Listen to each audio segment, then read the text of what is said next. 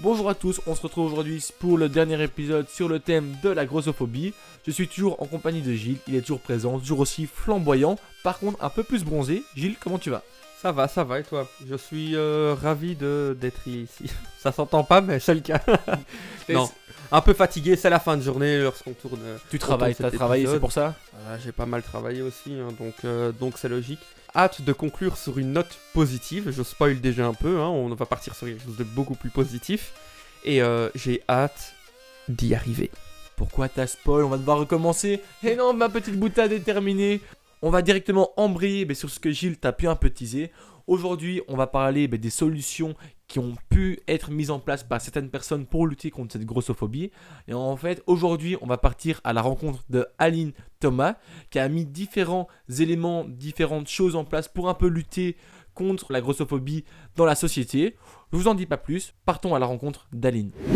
Vous pouvez me dire un peu ben, pourquoi vous avez lancé la marque Bonjour Gisèle et quelle est l'histoire derrière cette marque? Alors, euh, la marque Bonjour Gisèle, donc elle est née il y a 4 ans. Elle est née dans un salon, euh, dans le salon précisément de mon amie d'enfance qui s'appelle Myriam. À côté, je suis journaliste en fait. Et puis, euh, je sortais d'une période très difficile dans mon métier de journaliste où j'étais épuisée. Et un soir, dans son salon, je lui dis voilà, j'en peux plus, je suis fatiguée. Et elle me dit mais tu te rappelles, tu as eu tu as toujours eu cette idée de, créer une marque de vêtements pour les grandes tailles. Peut-être que c'est le moment, peut-être que c'est le moment de faire quelque chose à côté qui va t'aider à retrouver un petit peu d'énergie et, et, qui va t'aider à, à, voilà, retrouver une énergie un peu créative. Ça, tu m'en parles depuis des années. Pourquoi on ne ferait pas ça? Si tu veux, on fait un business plan, on voit si ça tient la route.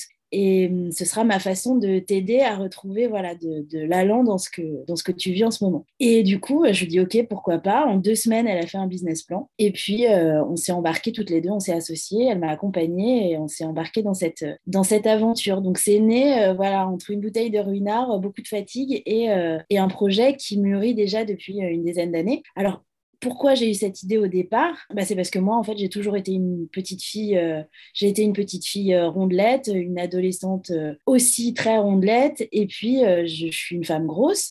j'ai toujours, me suis toujours habillée avec des vêtements qui m'allaient, dans lesquels je rentrais, mais pas forcément des vêtements qui racontaient qui j'étais et à mon goût, en fait. Donc, c'est très difficile, surtout quand on est adolescente, de, de pouvoir raconter qui on est quand on peut pas mettre les vêtements qu'on veut. Parce que très souvent, c'est à cet âge-là qu'on a un style certes un peu douteux, mais où on s'essaye à une forme de personnalité. Enfin, en tout cas, on s'essaye à des personnalités très différentes grâce aux vêtements. Et moi, j'ai été privée de ça quand j'étais ado. Et du coup, je me suis dit, euh, quand ma meilleure amie m'a dit, allez, on se lance, je me suis dit, OK, je vais pouvoir porter des fringues d'abord pour moi, en fait. Je vais pouvoir me fabriquer des fringues qui correspondent à qui je suis.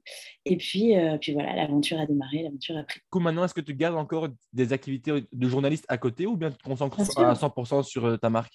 Non, non, bien sûr, je suis toujours, euh, je suis toujours journaliste, je suis réalisatrice aussi. Et pour moi, en fait, c'est un équilibre que j'ai que j'ai trouvé entre, euh, entre mon métier de journaliste et, euh, et, la marque Bonjour Gisèle. C'est toujours des choses un peu créatives, même carrément créatives, mais quand je suis fatiguée d'un côté ou de l'autre, parce qu'être entrepreneur, c'est pas non plus simple, c'est bien d'avoir, voilà, de pouvoir faire les deux. Et en tout cas, moi, c'est à cet endroit-là que j'ai mon équilibre. Allez, ben, tant mieux alors si tu as su euh, retrouver cet équilibre et, et, et, la joie de vivre.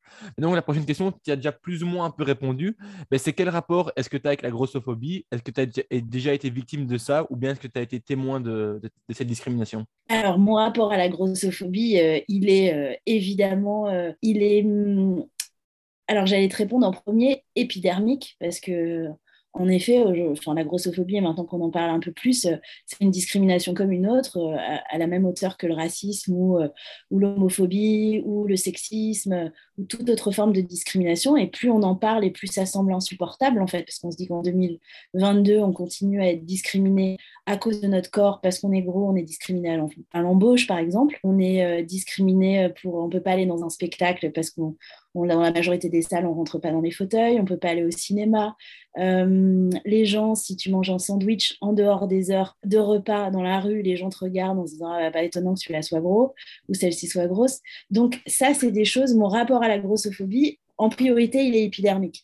Et puis, il est aussi euh, militant, parce que j'ai monté une association il n'y a pas très longtemps qui s'appelle La Grosse Asso, euh, pour lutter justement contre la grossophobie. Et on va dans les écoles, en fait, euh, et puis dans les lycées, dans les entreprises, dans les endroits où on forme les soignants, pour pouvoir sensibiliser à la grossophobie ordinaire. Donc ça, c'est pour mon rapport à la grossophobie. Et hum, est-ce que j'en ai été victime? Oui, j'en ai été victime. Alors, pas de façon violente, dans le, enfin violente, dans le sens où euh, moi, on m'a jamais traité de grosse vache à l'école, euh, dans la rue, euh, très rare. Enfin, je pense que ça ne m'est jamais arrivé comme insulte dans la rue, mais ce qui est le cas de beaucoup de personnes qui sont grosses, ça faut pas le nier. En revanche, j'ai été victime d'une autre forme de grossophobie, qui est la grossophobie plus ordinaire et surtout la grossophobie bienveillante, c'est-à-dire toutes les choses qu'on t'apprend depuis l'enfance en fait à faire pour ne surtout pas être gros. Donc très tôt, en fait, j'ai été victime de grossophobie médicale. D'ailleurs, sur ton carnet de santé, tu on surveille bien la courbe euh, rose pour les filles, bleue pour les garçons. Si tu dépasses un tout petit peu, le médecin dit ah attention. Donc ça allume quelque chose dans la tête des parents et on commence à faire très attention à ce que tu manges, à est-ce que tu prends du poids? Est-ce que tu fais assez de sport? Et donc, du coup, il y a tout un contexte depuis l'enfance qui se met autour de toi pour te dire Ah, tu serais tellement plus jolie si tu avais 10 kilos de moins. Ah attention, si tu es trop grosse, tu n'auras pas accès à ça. Et ça, en fait, c'est des micro-violences, en fait, qui font que c'est de la grossophobie, mais beaucoup plus, euh, comment dire, euh, beaucoup plus, ah, comment je trouve pas le terme? Systémique. Euh, systémique, c'est tout à fait systémique parce que bah, c'est à l'échelle de ton pédiatre et tes parents, donc ça c'est dans la cellule familiale, mais tu te rends compte que la société, elle pense exactement la même chose avec tous les schémas. Donc tout ce que tes parents disent à la maison, et eh ben, finalement, la société te le dit aussi. Donc en ça, c'est systémique parce qu'on associe la minceur et la réussite. Et puis, euh, et puis aussi, euh, c'est insidieux en fait, parce que c'est toujours avec beaucoup de bienveillance, c'est pour ton bien. Donc ça, c'est cette grossophobie-là, on n'en parle pas très souvent. Et puis du coup, après, bah, qu'est-ce qui se passe? Tu développes une grossophobie intériorisée. C'est-à-dire que toi-même, tu es persuadé que soit tu mérites pas d'accéder à certaines choses parce que tu es trop grosse, soit en fait, tu ne tentes même pas d'y aller parce que tu as tellement appris qu'être grosse c'était mal finalement, tu tentes même pas, en fait. C'est pour ça que, tu vois, on dit, il n'y a, pas a pas beaucoup de gens médecins qui sont gros, il n'y a pas beaucoup d'avocats qui sont gros, il n'y a pas d'astronautes qui sont gros. Alors, il y a une partie de discrimination, mais quand tu es petit, en fait, on ne t'oriente pas vers ces filières-là, par exemple, parce que dès le départ, tu sais que c'est pas ta place. Parce que la réussite et, la, et, être gros, c'est pas compatible. Tu as intégré ça. Et donc, du coup, cette grossophobie-là, ça, j'en ai été victime à 1000%. C'est-à-dire que moi, je me suis empêchée toute ma vie de faire plein de choses parce que j'étais persuadée que j'en étais pas capable. Et cette grossophobie-là, c'est la pire, en fait, parce que c'est, c'est, c'est pas te battre contre le monde extérieur, c'est te battre euh, contre toi-même pour décortiquer tout ça. C'est un peu une autocensure que tu t'es infligée à cause du système et tu t'es un peu euh, bridé à, ce qu'on t'a répété à chaque fois. Quoi. Exactement. En fait, on m'a tellement appris qu'il fallait pas que je sois grosse, qu'il fallait pas que je sois grosse, que déjà je, suis, je le suis devenue, tellement on m'a dit qu'il fallait pas que je le sois. Et puis aussi parce que bah, voilà, on m'a dit être grosse, c'est mal. Donc euh, quand tu es adulte, eh ben, tu es persuadé que, que ce que tu es, c'est mal.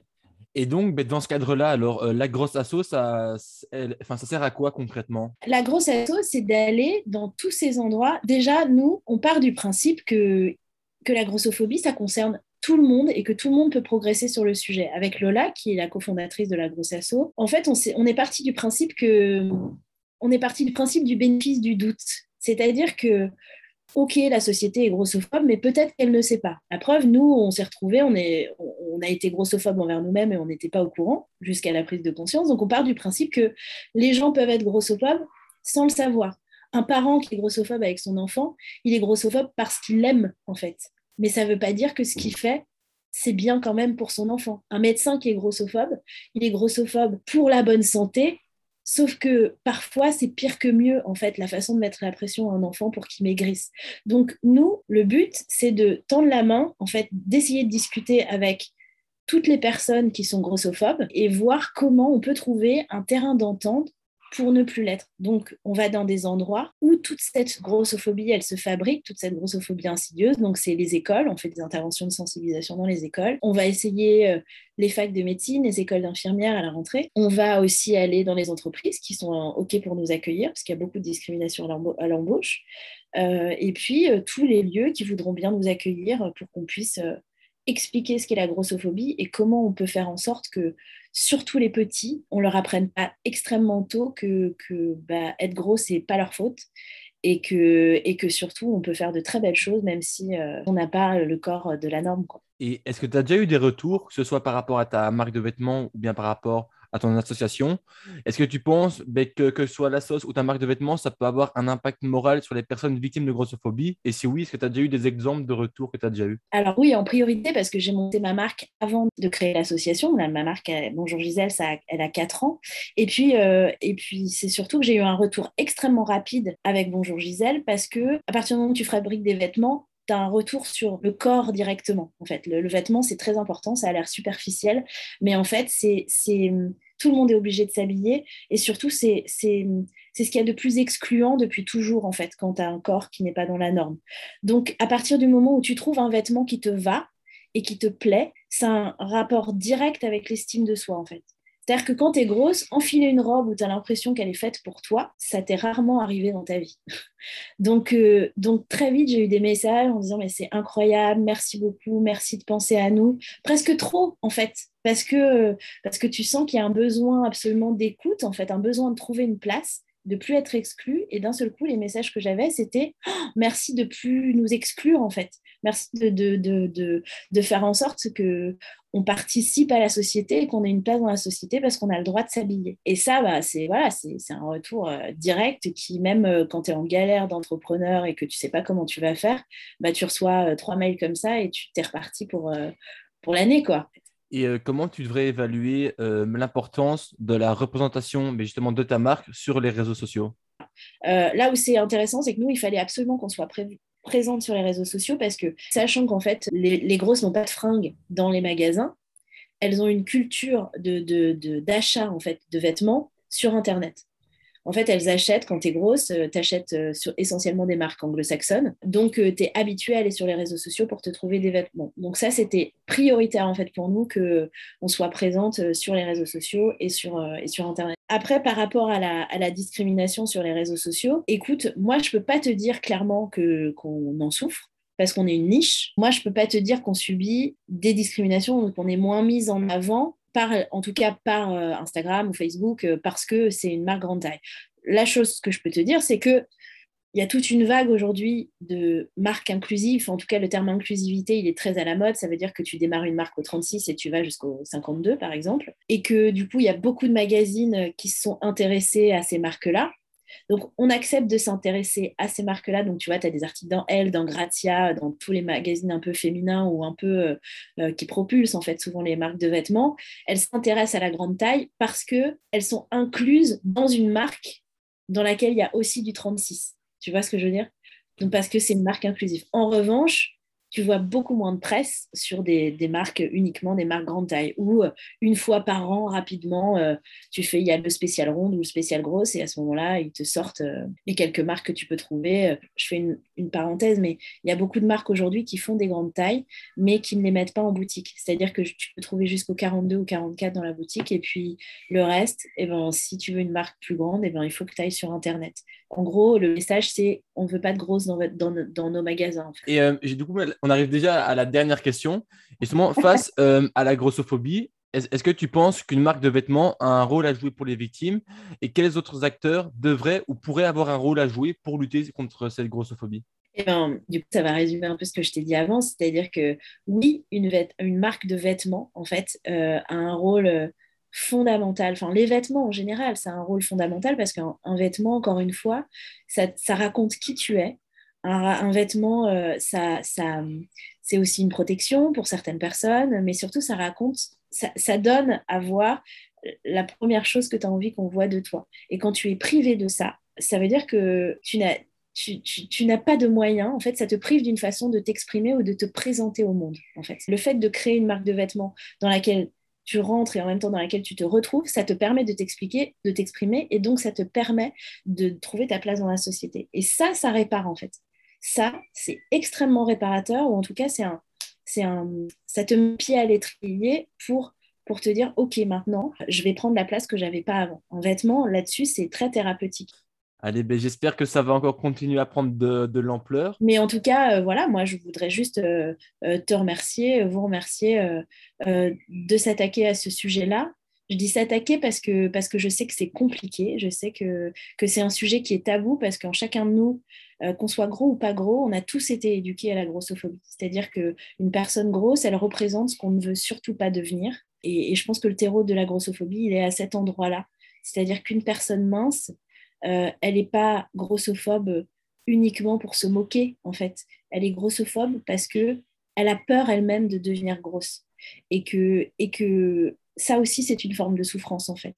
Et qu'il faut, je pense, un peu plus de bienveillance et puis surtout essayer de comprendre pourquoi on a si peur de devenir gros, pourquoi on, a, nous a éduqués comme ça et, à qui ça profite, en fait. Voilà, je terminerai peut-être là-dessus. D'accord.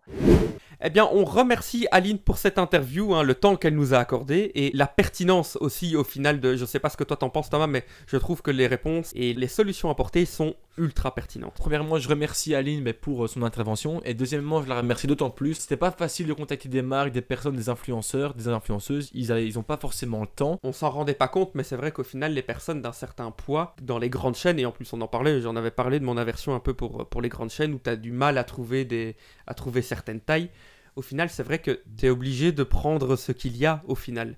Et c'est vrai que le fait de vendre des, vêtements grande taille, c'est euh, bien parce que de toute façon, ça permet de s'habiller autrement. Et puis en termes de confiance en soi, je pense qu'il y a une énorme amélioration pour les personnes qui sont victimes de discrimination, de grossophobie. Et du coup, oui, au final, non seulement c'est une marque, sa marque est sur Instagram. Et en fait, du coup, ce n'est pas qu'une marque de vêtements, c'est aussi une influence, enfin, c'est une influenceuse au final. Et donc, au-delà des vêtements, ben, même si les gens n'achètent pas des vêtements, certaines victimes de discrimination peuvent simplement se sentir mieux rien qu'à l'idée au final qu'il y a, qu'il existe des vêtements pour elles. J'ai aussi beaucoup apprécié, ben, c'est son association qu'elle a créée très récemment, ben, qui va en fait chercher dans les petits endroits entre guillemets anodins de la société pour vraiment lutter à la source du problème, là où justement où c'est un peu systémique, où c'est ancré dans le système et justement c'est tellement ancré dans le système que tu t'en rends pas compte. Et donc je trouve c'est bien de faire ouvrir les yeux, peut-être qu'ils s'en rendent simplement pas compte, mais du coup ouvrir les yeux dans ces lieux comme les écoles, euh, le milieu hospitalier ou autres. Et c'est aussi la preuve qu'il y a des solutions. Donc aujourd'hui, on va parler des solutions mais par rapport à cette grossophobie. Mais déjà, Gilles, je sais pas si tu sais, mais il y a une étude encore de FedMind, du coup, qui, réalise des études euh, en France, dont on a déjà parlé il y a quelques semaines, qui révèle que plus d'un Français, Française sur trois estime que donner une visibilité plus juste aux personnes en surpoids, que ce soit dans les médias, dans la pub, dans les séries, aurait pour résultat d'aggraver l'obésité en la banalisant. Déjà, ça c'est un peu chaud même chose, c'est un euphémisme. Et là encore, c'est être très mal renseigné sur les mécanismes qui conduisent à l'obésité et prendre le problème à l'envers. C'est désormais démontré, passer du temps sur Instagram à regarder des gens qui affichent une vie parfaite de façade conduit à plus de déprime. C'est le même mécanisme lorsqu'on affiche que des corps parfaits, la culpabilité a tendance à renforcer la prise de kilos émotionnelle, conclut l'étude de Mind. Bah écoute, maintenant qu'on est passé au positif, même s'il faudrait un peu plus de temps pour vraiment euh, trouver d'autres solutions aussi, on n'a pas non plus parlé parler d'autres influenceuses évidemment qui, en réponse à vraiment ces, idéaux de, vie euh, ultra saine, ultra avec des corps euh, ultra secs, ultra minces, bah évidemment répondent avec bah, justement le bien-être primordial, peu importe le poids, etc., etc. Et c'est évidemment des démarches que l'on souligne aussi. Je te propose alors un peu plus de légèreté en passant à la prochaine séquence qui est créer ton actu. Gilles, est-ce que tu peux un peu réexpliquer en quoi ça consiste? Ouais, parce que c'est vrai qu'en plus ça fait longtemps qu'on l'a plus fait. En fait, le principe c'est super simple. Tu me donnes un mot, je te donne un mot, et avec ces deux mots, on essaye de créer une actu. Là, évidemment, avec le timelapse et tout, on va faire ça rapidement, mais euh, promis, c'est pas préparé à l'avance. Et du coup, on va essayer de créer deux actualités, et évidemment, sur les réseaux, les gens vont pouvoir élire ben, euh, celui qui était au final le plus créatif, quoi. Je vous fais un virement. c'est parti, on passe en mode réflexion. Ah non, avant de passer en mode réflexion, Gilles, quel est ton mot? Bah, je dois passer en mode réflexion pour trouver ce mot. Non, spontanément, go. 3. Là, là, là on va pas couper. Rivière, ok, moi je dis euh, tableau. Maintenant, on va couper, on passe en mode réflexion. Avant de répondre, sachez juste que Gilles a mis, je crois, une minute, voire deux en plus que moi, et que là j'étais en train de l'attendre.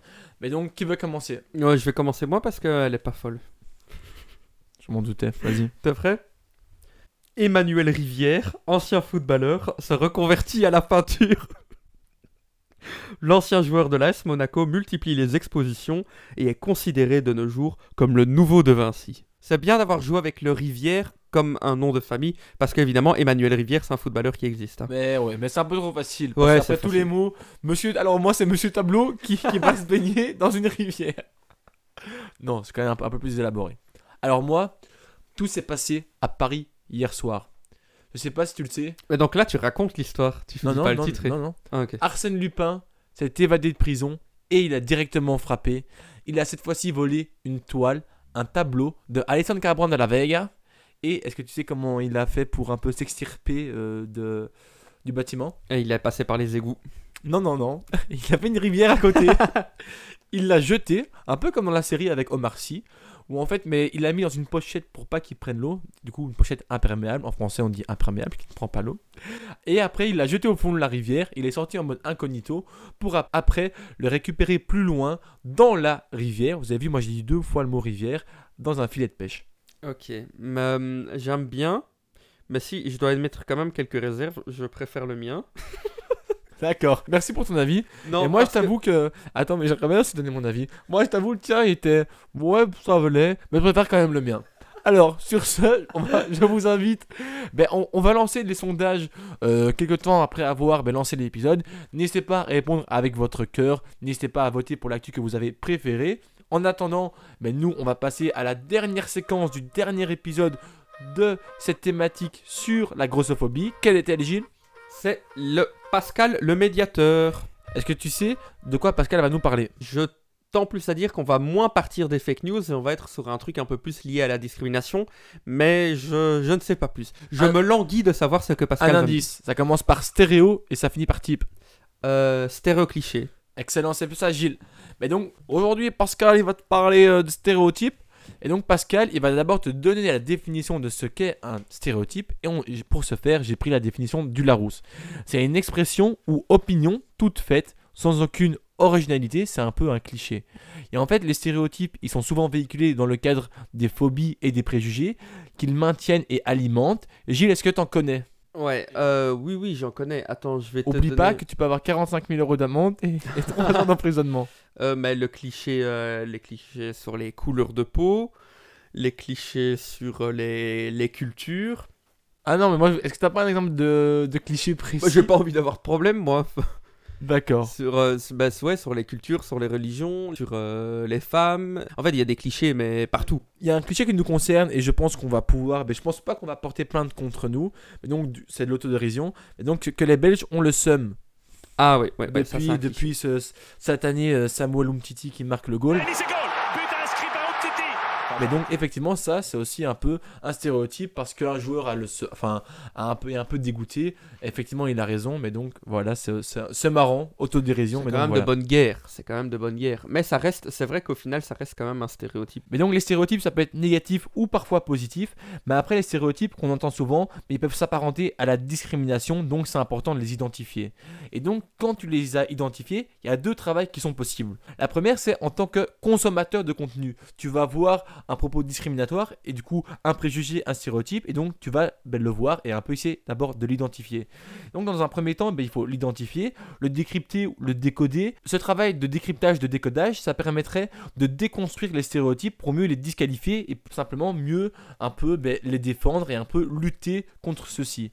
Et en fait, demander d'identifier, de décrypter les intentions qui se cacheraient derrière telle ou telle production mé- médiatique, ça permet vraiment de prendre du recul et donc à un moment de comprendre par quel mécanisme et quelles intentions ont été cachées derrière ce stéréotype, même si après, au fil du temps, au plus il est repris, au final, tu perds un peu la volonté qui est derrière, et donc tu retiens juste que tel, tel groupe de personnes, c'est ça, et donc après, tu perds un peu l'origine de ce que ça voulait signifier, même si c'est totalement absurde. Donc ça, c'est la première position que tu peux avoir en tant que consommateur de contenu.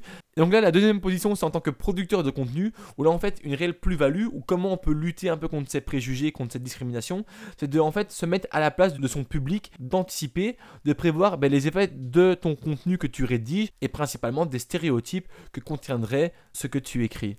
Et donc, ça prend beaucoup d'ampleur avec les réseaux sociaux, car la parole de chacun est médiatisée amplifié et accessible aux yeux de tous. Il est donc important de vérifier son propre contenu et de se mettre à la place d'autrui et de cibler les propos stéréotypés et de ne pas se montrer indifférent. C'est pour ça qu'il y a une réelle importance de l'éducation aux médias car il va permettre d'identifier et de décoder ces stéréotypes.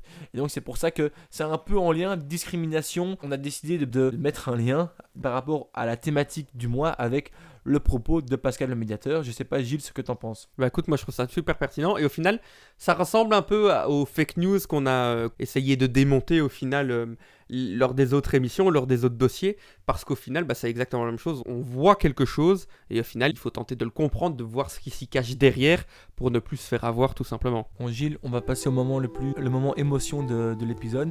Il va falloir dire au revoir à Pascal. Ok. Pourquoi il viendra plus jamais, tu penses? Non mais pas ce mois-ci. Il, part aussi. Tu lui as donné envie vacances. d'aller en Slovanie. En Slo- Slovénie. C'est c'est la fin de journée en Slovénie. En Slovénie, c'est quoi les, c'est les meilleures glaces Elles sont quel goût? Ah, ah, excellent, excellent. Slow cho- chocolat. Bon, sur cette Ok, blague toute pourrie, je pense qu'on va vous faire la bise et vous dire à la semaine prochaine pour. Ben... Ah non, pas la semaine prochaine. Ha ha ha ha. Eh oui, ça on a oublié complètement de le dire. Bon, vous l'aurez probablement vu sur les réseaux parce qu'on a, on s'y est pris un peu à l'avance. Mais il y aura un mois de congé tout simplement parce que, allez, sans, nous, sans vous mentir, parce que nos emplois du temps nous- ne nous le permettent pas pour ce mois-ci. On fera l'impasse, on fera une petite pause et on reviendra en septembre. Gros bisous, vous allez nous manquer. Salut, salut Bisous, c'est moi qui aurai le dernier mot.